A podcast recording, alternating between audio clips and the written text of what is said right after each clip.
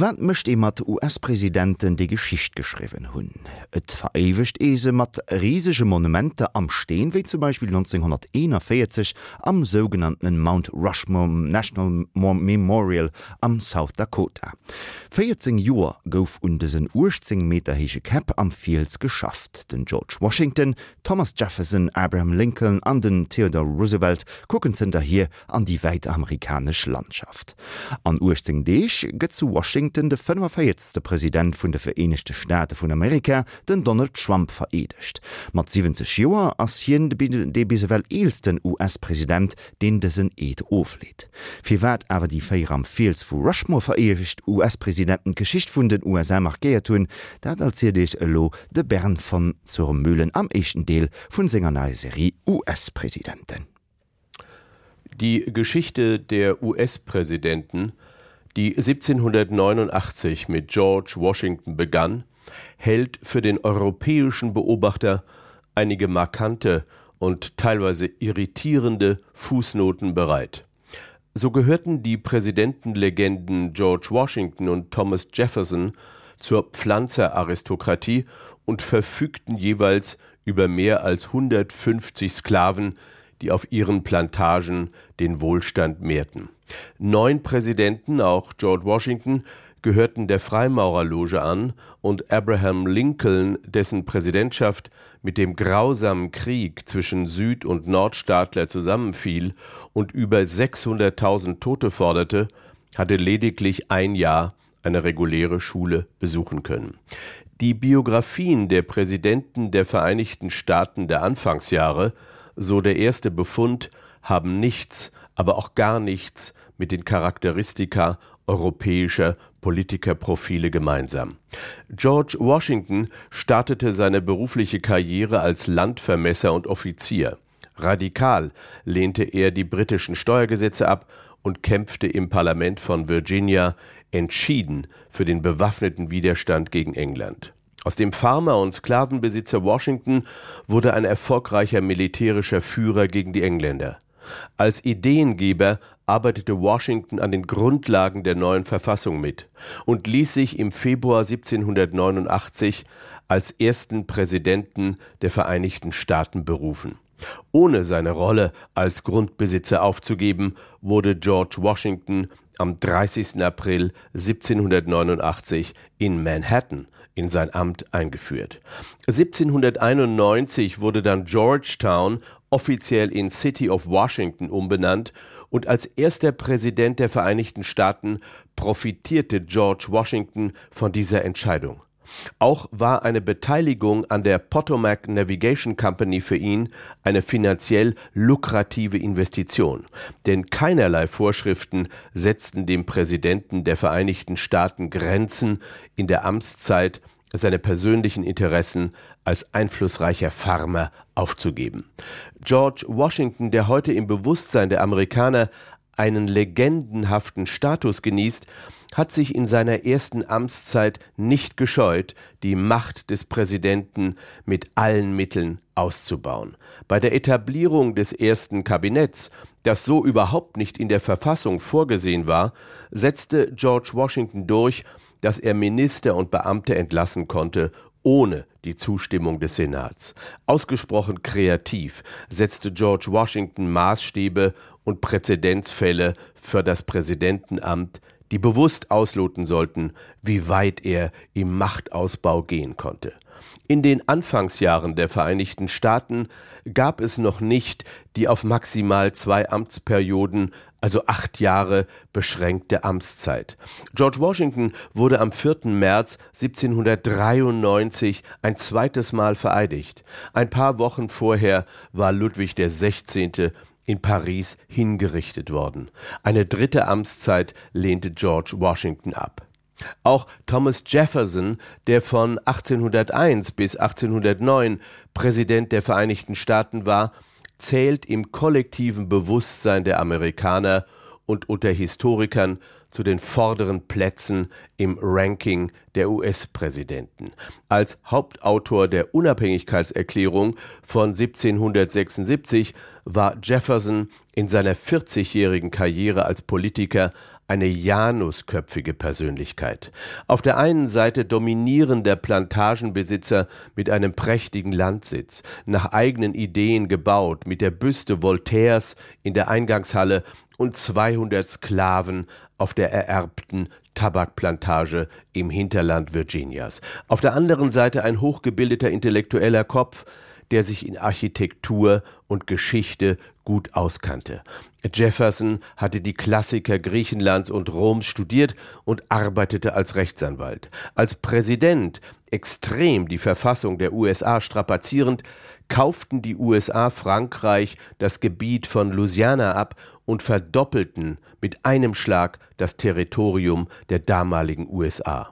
Obwohl eine solche Erweiterung des Staatsgebietes nicht in der Verfassung vorgesehen war, kauften die USA für lächerliche 80 Millionen Franc, das waren etwa 15 Millionen Dollar damals, das grob definierte Land zwischen dem Mississippi, den Rocky Mountains, dem Golf von Mexiko und dem Quellgebiet des Missouri. Was als enormer Land- und Machtzuwachs für die USA galt, war für die 70.000 Indianer östlich des Mississippi das Ende.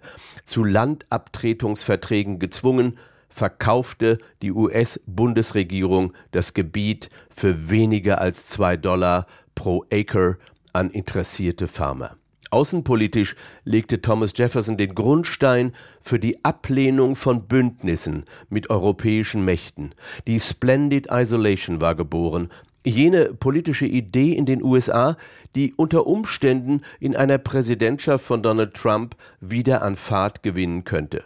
Handel und Wirtschaftsbeziehungen global ja, Verwicklung in sogenannte unangenehme und kostspielige Allianzen nein. Auch Jefferson lehnte eine dritte Amtsperiode ab und zog sich auf seinen Landsitz Monticello zurück. Als er am 4. Juli 1826 am 50. Jahrestag der Unabhängigkeitserklärung, an der er selbst mitgearbeitet hatte, und am gleichen Tag wie John Adams, seinem Vorgänger im Präsidentenamt starb, war ein mystischer Zusammenhang für die Zeit der ersten Präsidenten die Zeit der Gründerväter in der amerikanischen Geschichte markiert. Abraham Lincoln, der von 1861 bis 1865 eindeutig neben George Washington zur überragenden Präsidentenfigur werden sollte, wurde wenige Tage nach dem brutal langen und verlustreichen Bürgerkrieg während eines Theaterbesuchs am 14. April 1865 in seiner Loge von dem fanatischen Südstaatler, dem Schauspieler John Booth, erschossen. Nur ein Monat zuvor hatte Abraham Lincoln am 4. März 1865 eine zweite Amtsperiode begonnen.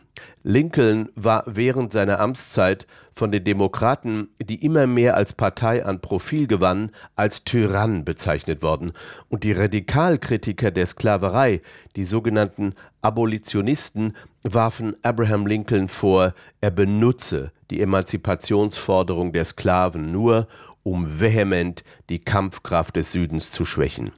Lincoln wurde zum Bürgerkriegspräsident. Vielleicht schuf er wegen der ungeheuren Verluste, die der amerikanische Bürgerkrieg mit mehr als 600.000 Toten bilanzierte, die tragische Struktur des modernen totalen Kriegs. Ökonomisch zementierte der Ausgang des amerikanischen Bürgerkriegs unter Abraham Lincoln die Überlegenheit des industriellen Nordens in den USA. Staatsrechtlich hat der Blutzoll des mörderischen Bürgerkriegs unter Abraham Lincoln die Unauflöslichkeit der Union gegen die Idee einer Konföderation souveräner Bundesstaaten durchgesetzt.